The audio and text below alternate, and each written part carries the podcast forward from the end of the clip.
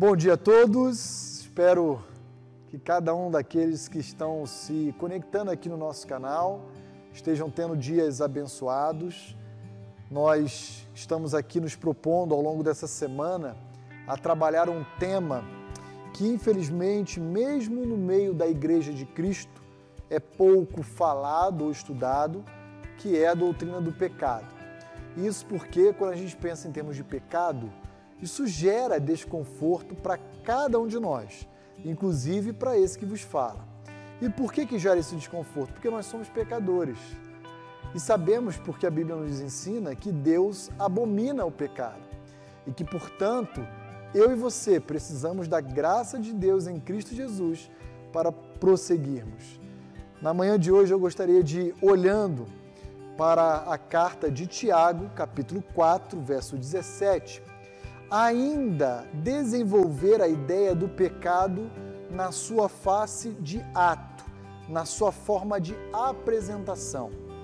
Falamos ontem numa forma ativa, transgredir a lei.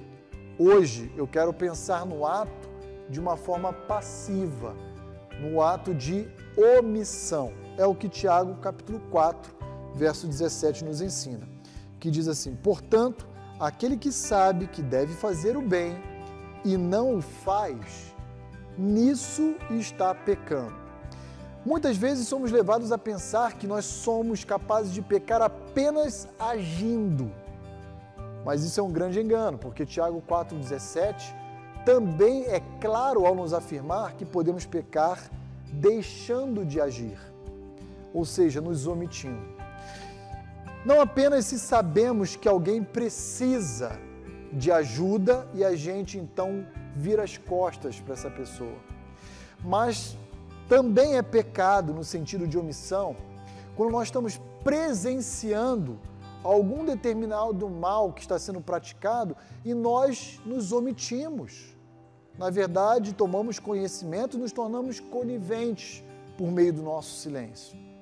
Também é pecado quando Deus nos chama para determinado fim e nós tentamos, à semelhança de Jonas, nos esconder. De uma forma ou de outra, essa é sim mais uma face do mal. De maneira que eu queria desafiar você a pensar na sua realidade, no seu contexto, na sua vida e na sua família e examinar se de alguma forma, ao longo do seu dia, da sua semana, você está sendo exposto a esse tipo de mal. Se sim, a Bíblia nos orienta a abandonarmos a prática do pecado, confessarmos a Deus, pedindo perdão por cada um deles e nos apropriarmos da graça de Deus em Cristo Jesus. De maneira que eu queria desafiá-lo então a não somente não pecar por ação, mas também ter o cuidado redobrado para não pecar por omissão. Que Deus abençoe o seu dia.